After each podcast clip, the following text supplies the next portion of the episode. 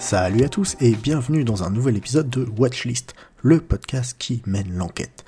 Aujourd'hui c'est Zu et on va faire un tour à Los Angeles.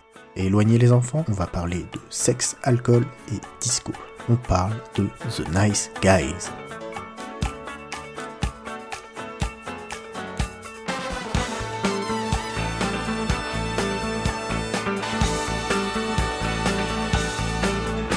The Nice Guys est un film écrit et réalisé par Shane Black, à qui l'on doit le scénario de L'Arme Fatale 1 et 2. Dans les rôles principaux, Ryan Gosling et Russell Crowe, deux détectives, deux styles différents. Le premier est du genre à analyser la situation puis à arnaquer des personnes âgées. Il est engagé par l'une d'elles pour retrouver sa nièce, Misty Mountain, une actrice de film pour adultes, déjà décédée dans un accident de voiture depuis quelques jours.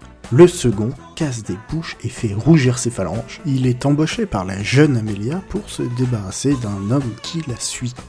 Deux affaires qui n'ont rien à voir, qui deviendront rapidement une seule. Un film d'enquête qui peut paraître classique dans le fond, mais qui l'est beaucoup moins dans la forme, car c'est à mourir de rire.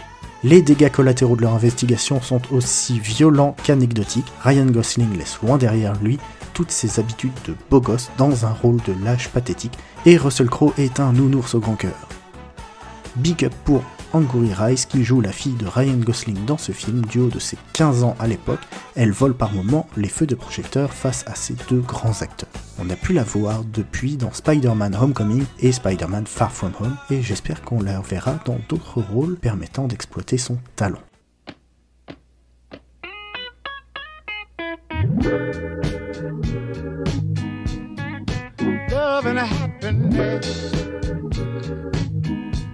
The Nice Guys, c'est un film d'enquête dans une ambiance disco à Los Angeles. C'est très très très drôle, c'est bien rythmé et on ne voit vraiment pas passer ces deux heures, donc foncez.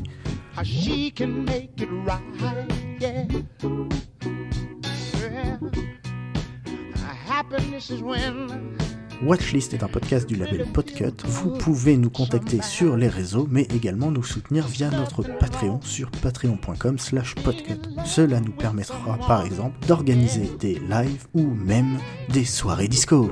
Bon visionnage et à très vite.